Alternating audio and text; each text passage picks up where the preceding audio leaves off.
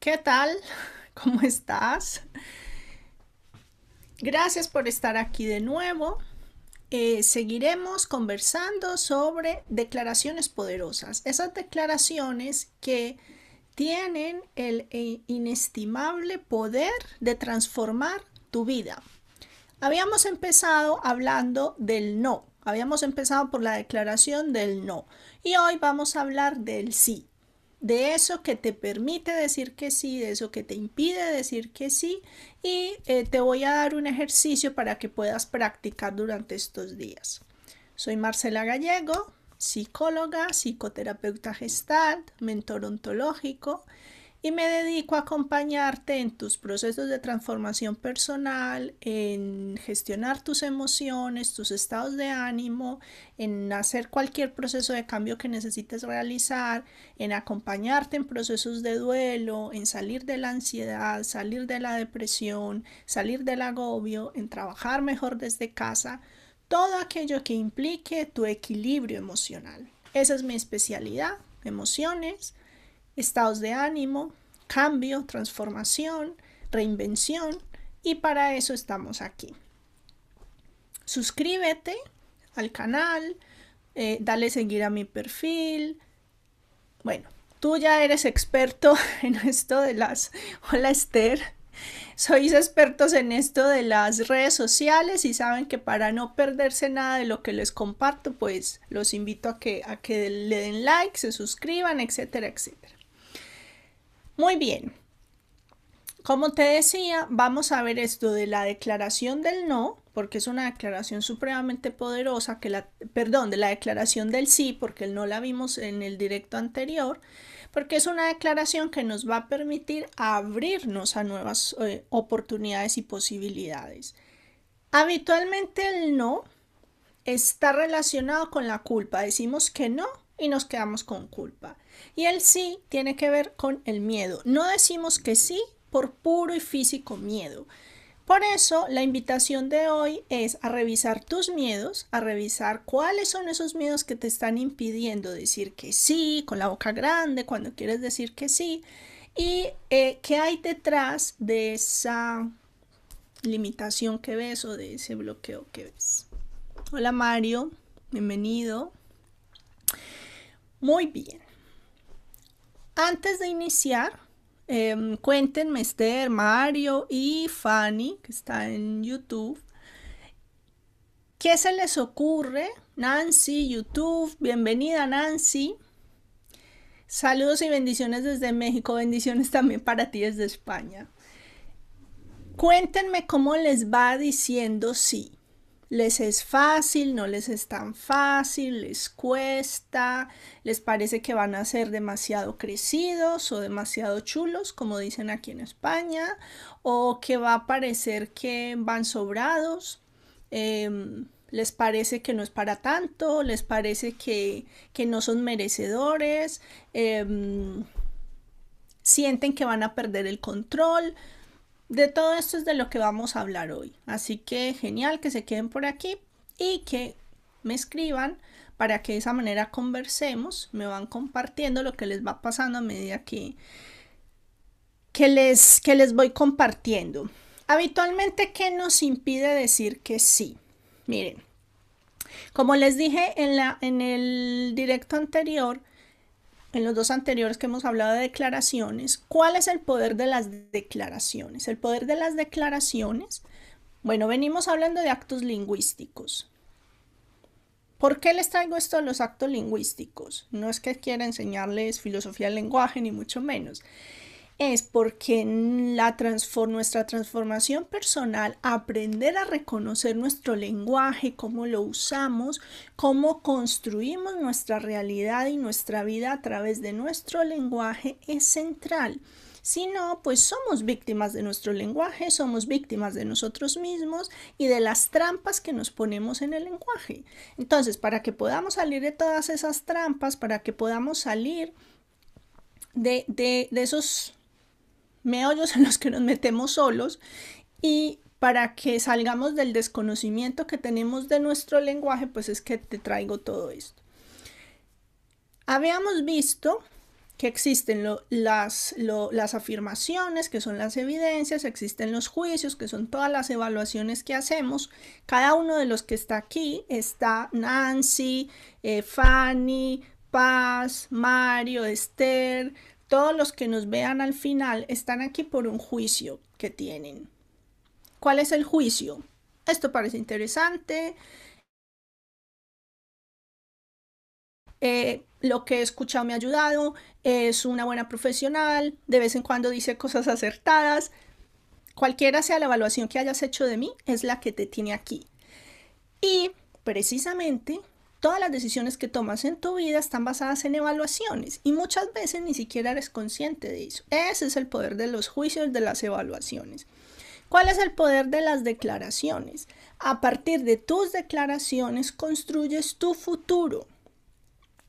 No es a partir de lo que sucede, no es a partir de, de la buena suerte, no es a partir de la mala suerte. Son tus declaraciones las que hacen que construyas el futuro que, que, estás construyendo. Y como dicen los existencialistas, el futuro se construye en el hoy. No se construye en el futuro, lo construyes hoy. Cuando tú dices que sí a algo, estás abriendo a unas posibilidades que no tenías antes. Cuando tú dices que sí, te abres a un mundo nuevo, a un mundo distinto. Cuando alguien te hace una invitación y dices sí, te estás abriendo a vivir esa experiencia. Ese es el poder del sí. Y muchas veces por miedo nos quedamos atrás, nos perdemos esas oportunidades y esas experiencias. Hola Yeshua, bienvenido. Eh, saludos también para ti. Yeshua está en México, en Jalisco. ¿Qué nos dice Nancy? He aprendido a decir no, cada vez más desde lo que me indica mi interior. O sea, te estás, estás aprendiendo a escucharte y te estás haciendo caso. Porque muchas veces nos escuchamos y no nos hacemos caso y después nos arrepentimos. Antes decía sí con mayor frecuencia por no hacer sentir mal a los demás, por eso me costó muy caro y luego me arrepentía, claro. El sí del que estamos hablando hoy es, no es ese sí eh, al que nos vemos obligados o nos sentimos obligados a decir por, para quedar bien, no es ese sí. El sí del que les hablo hoy es ese sí que te sale del corazón y al que, al que muchas veces te niegas por miedo. No es el sí complaciente, porque ese nos sale muy fácil, más de lo que debería. Debería, no usemos esa palabra, nos sale mucho más automático, nos sale mucho más fácil de lo que necesitamos o de lo que nos sirve o de lo que nos ayuda. Hoy vamos a hablar del sí que te abre posibilidades, que te trae cosas nuevas y buenas. No ese sí que te compromete y después pues ya no sabes cómo salirte de ahí. Gracias Nancy por compartir. Hola Maca, bienvenida. Esther nos dice, digo sí cuando considero que es una posibilidad de superación o ayuda y después aparece el miedo de no responder acorde a las expectativas de los otros. Genial esto que nos trae Esther. Hola Fabiana, Gray, Amatista, Mejía, bienvenidos. Me alegra que estén por aquí. Un abracito grande para todos. Bien, eh, cada uno ha traído alguno de los elementos que, vamos a revisar hoy, complementándolos con otros. Primero, muchas veces nos negamos a ofertas que nos hacen, ofrecimientos que nos hacen, posibilidades que nos aparecen por temor, físico temor. El miedo tiene una función esencial y es la protección. El miedo nos hace prudentes. El miedo en exceso nos paraliza y nos limita como emoción. Como estado de ánimo, porque si me has escuchado en, otros momentos sabrás que te, traigo emociones y estados de ánimo como dos dominios completamente distintos, no como habitualmente los has escuchado desde la psicología, que es eh, las, los estados de ánimo como derivados de las emociones. Como estado de ánimo, el temor tiene que ver con que tú no ves muy claro lo que puede haber para ti en ese futuro y, eso, y lo poco que ves en el futuro te parece que puede ser peligroso. Entonces no te animas. El no cumplir las expectativas de los otros, como nos decía Esther, hace que sientas que tu identidad corre peligro. Entonces es peligroso. No merecerlo es uno de esos temores. Algo así, popularmente lo vemos como si será tan bueno. ¿Será que sí puedo confiar? ¿Será que sí es para mí? Te ofrecen un cargo nuevo, te ofrecen una posibilidad de participar en un proyecto, eh, te ofrecen un regalo, te, alguien quiere ser tu amigo, alguien quiere pasar más tiempo contigo, aparece una nueva relación, etcétera, son posibilidades y tú dices no, mejor no, me quedo atrás, eh, tengo dudas, no sé si lanzarme, porque parece tan bueno que no debe ser para mí. Y ahí aparece esa, esa, ese juicio que tenemos de autodesvalorización, porque al fin y al cabo es un juicio, es una idea que tenemos de que no valemos tanto, de que no, de que mm, no somos tan buenos como el otro cree, el otro está engañado y me ve mejor de lo que realmente soy. Esa típica frase de si me conociera de verdad sabría lo que hay. o si me conociera un poco más, vería que no soy tanto como, como se lo creo, como se imagina.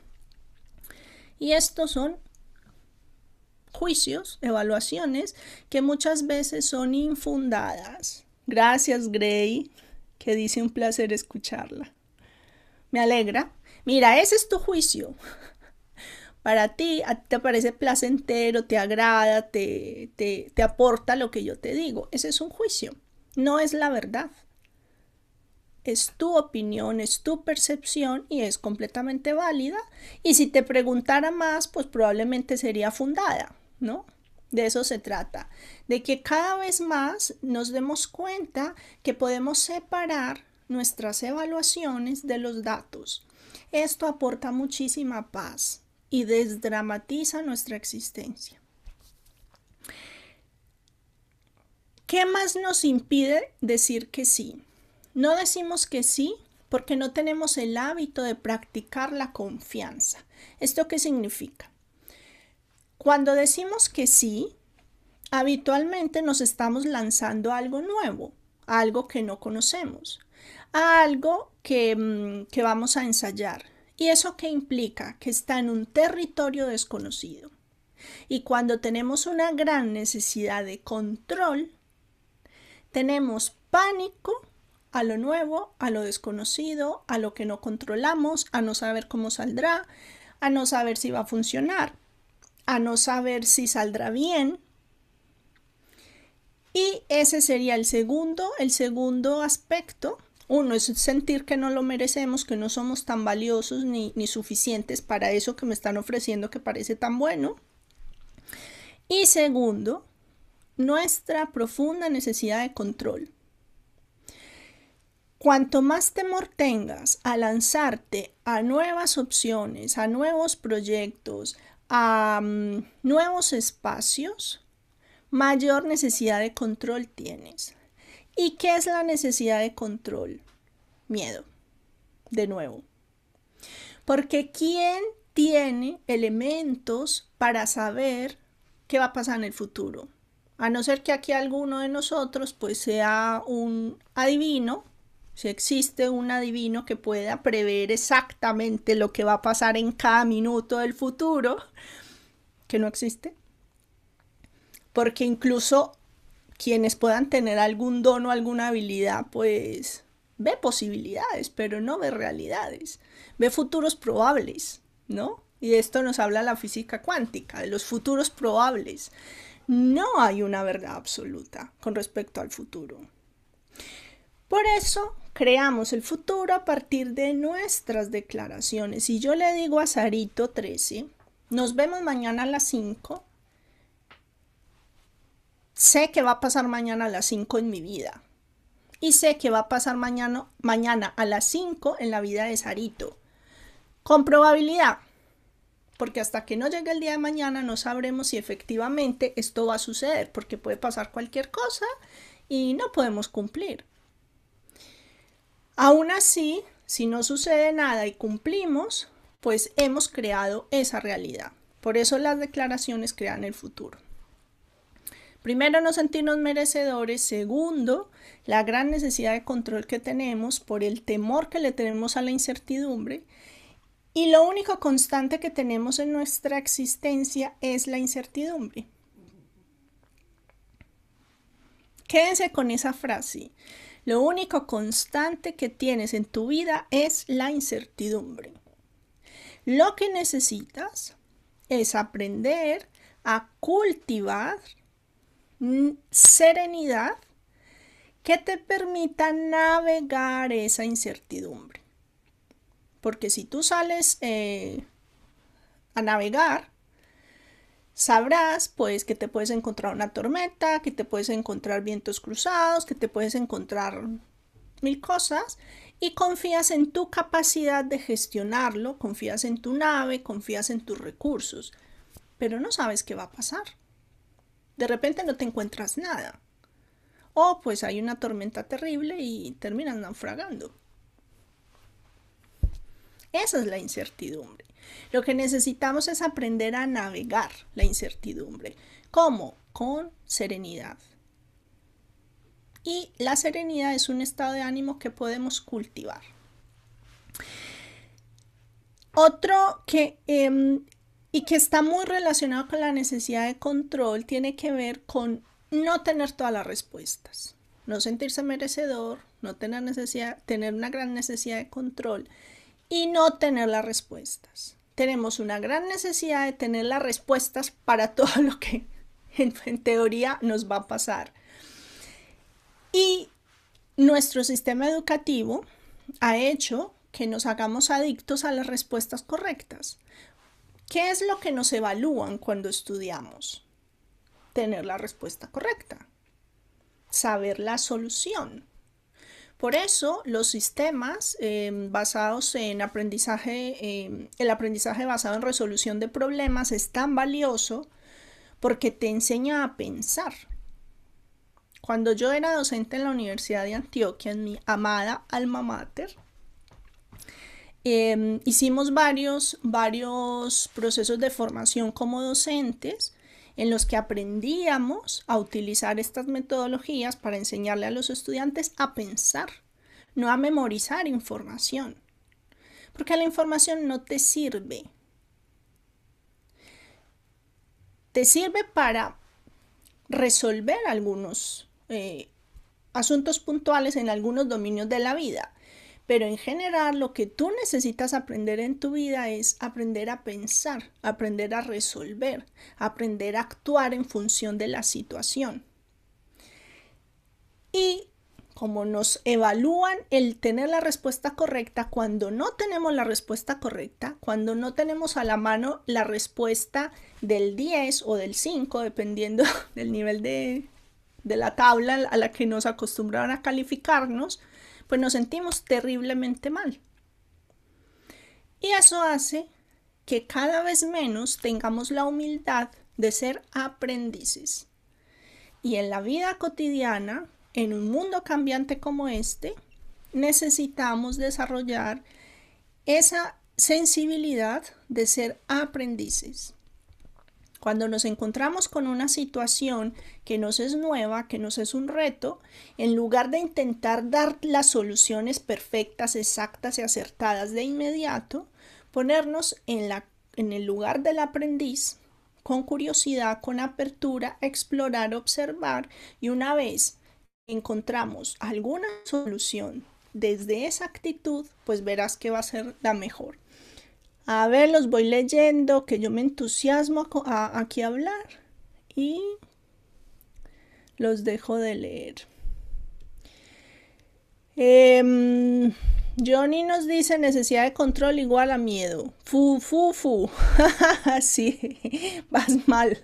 Sí, lo que necesitas es controlar. No, no es posible, no existe. Observemos la naturaleza. ¿Qué, qué, qué en la naturaleza funciona bajo el control? Hay ciclos, hay em, sistemas, mecanismos, eh, pero no hay control. O sea, no podemos. Imagínense un pajarito, la, la hembra y el macho, pajaritos, el pajarito y la pajarita, paraditos en el borde del nido, en el, día del primer vuelo de su, de su pichón, diciendo a ver si te vas a caer, a ver si no se te van a abrir las alas, a ver si, pero estás preparado, pero a ver. No, ellos se van, vienen, se van, vienen y el día que dicen, no, ya este tiene que salir, lo empujan. Algunos lo empujan. Algunos, algunos pichones vuelan y otros pues estrellan. Porque no actúan desde el control, actúan desde el proceso, o sea, lo que tiene que ser, lo que tiene que pasar. Bien, ¿qué nos permite decir que sí? O sea, ¿qué nos, qué nos trae el poder decir que sí y el entrenarnos en decir que sí y en abrirnos a esas, a esas eh, nuevas opciones o nuevas posibilidades. Lo primero que nos trae el... ¿Y a qué me refiero con decir que sí para los que van, han ido llegando después? No es ese decir que sí que nos compromete y que después del que después nos arrepentimos. No es ese sí automático que tenemos cuando nos piden algo y no sabemos qué decir y o, o queremos decir no, pero no nos atrevemos y decimos que sí. No es ese sí. Es el sí cuando te dicen Mari Maderas, ¿te gustaría Em, acompañarme en un grupo en el que voy a aprender a, no sé, sobre arte antiguo. Y a ti te interesa el arte antiguo, o sea, que, que es algo que te, que te atraiga. Y tú digas, sí, quiero, quiero ir a aprender, no sé nada, quiero ir a aprender. En lugar de decir, no, pero claro, seguramente allá habrá gente que sabe más que yo y yo de esto no sé mucho, a ir a hacer el ridículo por allá con esta gente que sabe tanto. No, pero esto es para gente intelectual, yo pues no, no sé, no me veo ahí. O sea, ahí es donde aparecen todos los miedos. No ser suficiente para estar ahí, no controlar, no tener las respuestas correctas, etcétera. ¿Qué sería lo ideal que puedes decir tú en ese momento? Sí, me encanta. Voy a ir a ensayar, voy a probar. Me gusta, me quedo, no me gusta, me voy. Porque esa es otra cosa. Asumimos que si decimos que sí de entrada, ya no podemos cambiar nuestra respuesta. Y eh, cuando vimos las promesas, nos dimos cuenta que las promesas también se pueden revocar y se pueden renegociar. ¿Qué otro aspecto nos permite el decir sí? Entonces, lo primero es eh, descubrir nuevos aspectos. Bueno, no les dije el primero, les dije a qué me refería con decir sí. Lo primero es que nos permite descubrir nuevos aspectos de nosotros mismos, porque cuando cuando exploramos esos mundos nuevos, cuando exploramos esos temas en los que nunca, de los que nunca hemos podido aprender o que siempre nos han interesado y no, tenemos, eh, no hemos tenido la oportunidad, podemos descubrir aspectos de nosotros mismos, habilidades nuestras que desconocíamos. Entonces, cuando tú dices que si te lanzas algo nuevo, descubres un nuevo tú. Y esto te trae un montón de confianza, de seguridad, porque te das cuenta que puedes hacer muchas otras cosas. Segundo, te permite reconocer tus propios límites, ir descubriendo nuevos límites, es decir, hasta dónde puedes llegar. Porque nos parece que solo podemos llegar hasta cierta parte Nos parece que solo tenemos ciertas habilidades, nos parece que no somos buenos para muchas cosas. Sin embargo, lo que sucede es que no hemos explorado muchos, muchos entornos. Entonces, si no exploramos nuevos entornos, no podemos descubrirnos en esos nuevos entornos. Así que decir que sí es genial para que puedas descubrir otras, otros, otras habilidades y cualidades que tú puedes tener. Además, cuando dices que sí, vas a descubrir nuevas sensibilidades que tienes. Porque si tú te vas a una clase de historia del arte o de arte antiguo, de repente te das cuenta que tienes una gran habilidad para identificar diferencias en tonalidades de color en las pinturas y no tenías ni idea que sabías hacer eso. O cuando te vas a clases de música, te das cuenta que tienes un excelente oído para la música y en la vida te lo habías planteado. ¿Y esto qué genera? Que tu identidad se empieza a reconstruir, a actualizar. Parte de lo que nos impide fortalecer y, aumentar nuestra autoconfianza es la imagen tan negativa que tenemos de nosotros mismos. ¿Y por qué tenemos esa imagen tan negativa de mismos? Pues porque solo nos centramos en lo que no nos ha funcionado, en lo que nos ha ido mal o en lo que los demás nos dicen que no hemos dado las respuestas correctas. Porque recuerden, las respuestas, o sea, no se evalúan en función de si damos la respuesta que se espera. Sin embargo, cuando empiezas a descubrir que tienes otras habilidades, que tienes otras capacidades, que tienes nuevas sensibilidades, tu identidad se va reconfigurando y va sumando habilidades, recursos, capacidades a tu inventario de autoestima o llámalo, llámalo como quieras, pero al final de lo que te das cuenta es que tienes mucho más para dar. Entonces te haces una persona mucho más interesante y mucho más atractiva para los demás. Esa es otra mm, posibilidad del sí, de decir sí. Cuéntenme qué les va pasando con esto que les voy contando mientras les doy el ejercicio. Para estos próximos 15 días, porque el próximo martes no nos vamos a ver, Parte de, lo que, de lo que me has escuchado, si estás por aquí hace rato, que, yo te, te, lo repito constantemente, es el cuidar las propias necesidades, escuchar el cuerpo y ser coherente con lo que, lo que percibes y lo que descubres. Y pues necesito descansar. Entonces me voy de vacaciones esta semanita. Así que el próximo martes no tenemos directo, nos vemos en 15 días. ¿Qué vas a hacer durante estos 15 días? Explora esos espacios a los que has sido invitado o invitada o esos, esos espacios que, mm, que has estado tentado en explorar pero que has tenido miedo, que has tenido vergüenza, que te ha parecido que no eres suficiente o que te vas a equivocar o que eso es para, para personas más cultas o para personas em, con más habilidades o que hay que dar la respuesta si tú no la sabes. Explora esos espacios y lánzate a ensayar, lánzate a probar, lánzate a decir que sí en esos espacios, en esos entornos, a esas personas. Con toda la conciencia de lo que le pasa a tu cuerpo cuando dices sí, sí quiero, sí me lanzo, sí voy a ensayar, sí mm, voy a enseñarte esto que sé hacer, eh, sí, pues voy a lanzarme a ese proyecto. Empieza por cosas pequeñas.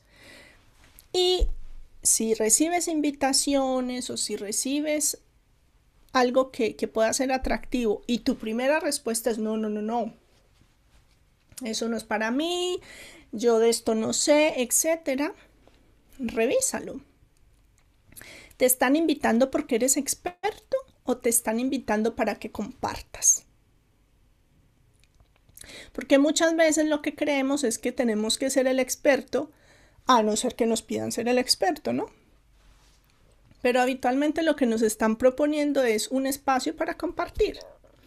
Entonces, si te aparece una oportunidad, aprovechala y di que sí con toda, toda la conciencia.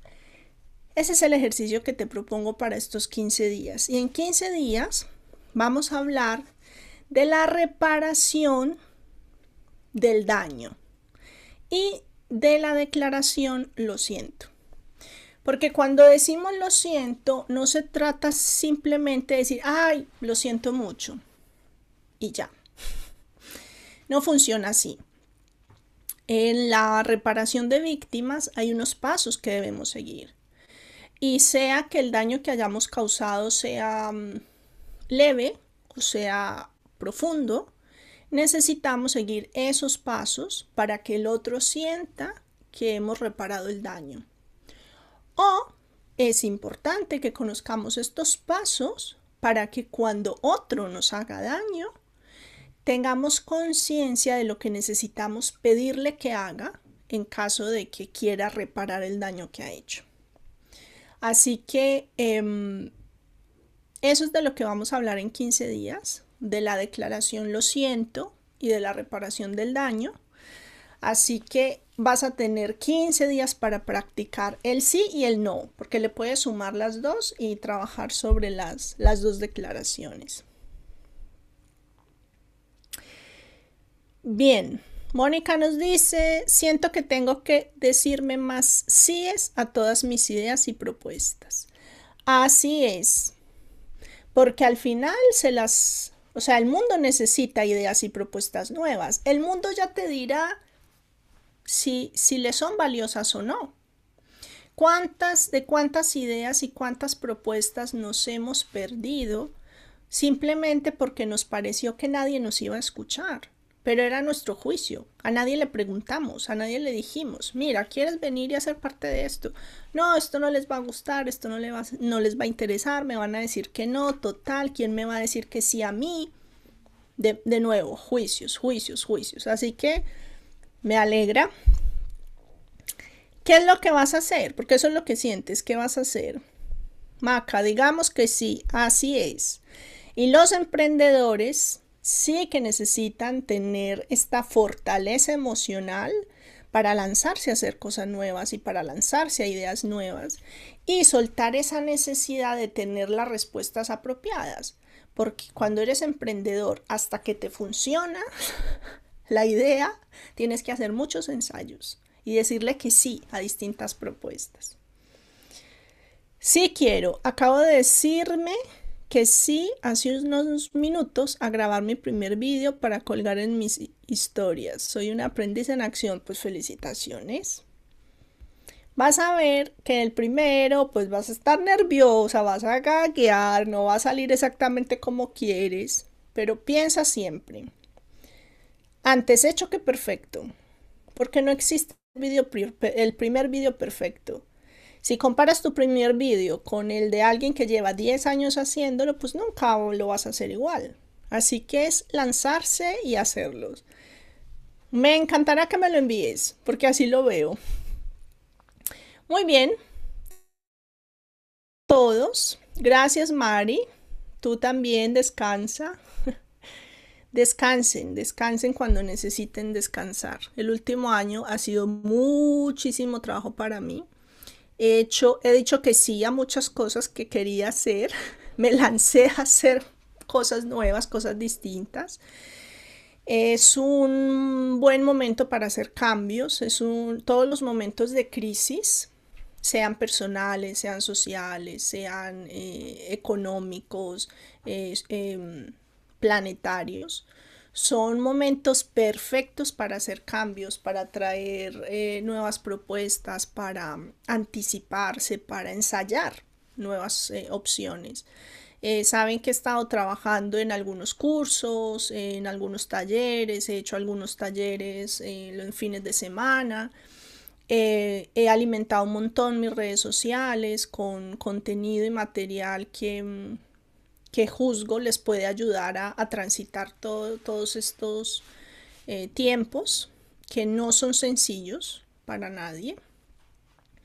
Y, mm, bueno, creo que eh, he llegado a un primer eh, hito, por decirlo así, yo me los pongo. O sea, yo misma me pongo los estándares, los estándares los ponemos nosotros, nosotros somos los que decidimos hasta cuándo, qué, de qué manera, nadie, no tenemos ningún em, tirano fuera. Cuando nos tiranizamos somos nosotros los que nos tiranizamos. Entonces, pues he dicho, he llegado hasta aquí, es momento de hacer una pausita, descansar, desconectar la cabeza, desconectarme de, de todo lo que semanalmente tengo que hacer, porque es la mejor, no porque esté mal ni mucho menos, sino porque es la mejor manera de tener mejores ideas. Para eso hay que descansar, para pensar mejor, para crear cosas mejores, para tener nuevas ideas, para ver las mismas situaciones desde puntos de vista distintos, necesitamos descansar. Si no lo hacemos, si tenemos, por ejemplo, un problema y estamos todo el tiempo dándole vueltas, vueltas, vueltas al problema, no lo vamos a resolver. Es mucho mejor retirarse, sea un problema, sea un proyecto, sea una nueva idea, sea un cambio que necesitamos hacer, es mucho mejor retirarse, soltarlo, porque el proceso creativo del cerebro es increíble, o sea, nuestra mente es maravillosa y aunque tú no sigas enfocado en ese problema, como es algo que no se ha cerrado y nuestro, y nuestro cerebro tiene la necesidad todo el tiempo de cerrar, em, aunque tú estés de paseo por el monte, en la playa, em, leyendo un libro que no tiene nada que ver con lo que haces habitualmente, el proceso creativo continúa y de repente tienes grandes iluminaciones. Así que hay que afilar el hacha, como dice el libro de los siete hábitos de la gente altamente efectiva, y yo le hago caso al libro. Así que nos vemos en 15 días. Hola mamá psicóloga. Les decía que nos vemos en 15 días. El próximo martes no tenemos directo. Si, me van a echar de menos, si me van a echar en falta, pueden ir a mi canal de YouTube y tienen un montón de videos míos. O pueden ir a, a, mi perfil aquí en Instagram y pues también hay un montón de vídeos que seguramente si vuelven a escucharlos o hay algunos que no hayan escuchado, pues tendrán elementos para trabajar. Les envío un abrazo muy grande, que estén súper bien, que sigan siendo felices nos vemos en 15 días. Chao.